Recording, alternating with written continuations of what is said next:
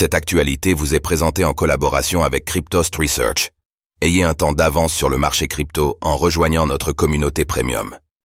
Polygon Lab licencie 19% de ses effectifs dans un souci d'amélioration de performance.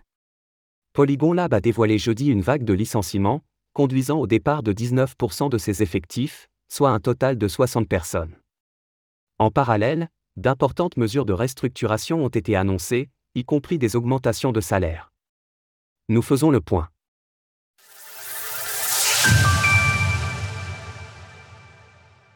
Polygon Lab annonce une vague de licenciements.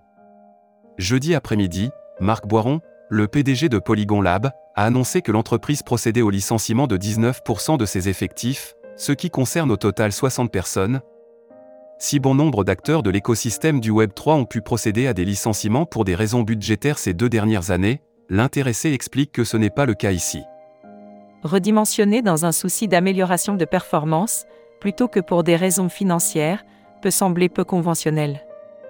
La réalité est que la réalisation de notre mission exige souvent des décisions difficiles, et même si cela est difficile, les fondateurs et moi-même sommes d'accord sur le fait que nous devons avancer d'une manière réfléchie qui nous donne la plus grande chance de l'exécuter avec succès.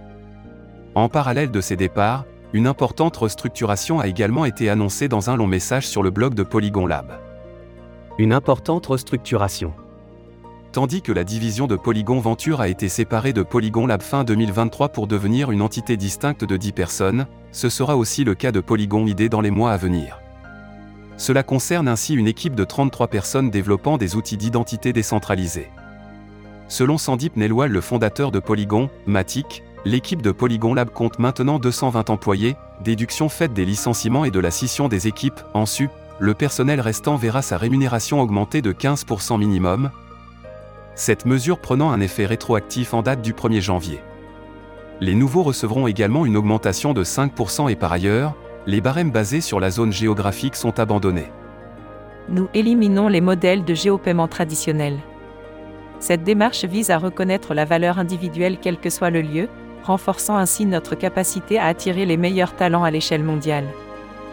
De son côté, le Matic n'a pas été particulièrement affecté par ces mesures, et s'échange même en hausse de 5,7% sur les dernières 24 heures, pour un prix de 0,81 dollars et une capitalisation de 7,9 milliards de dollars.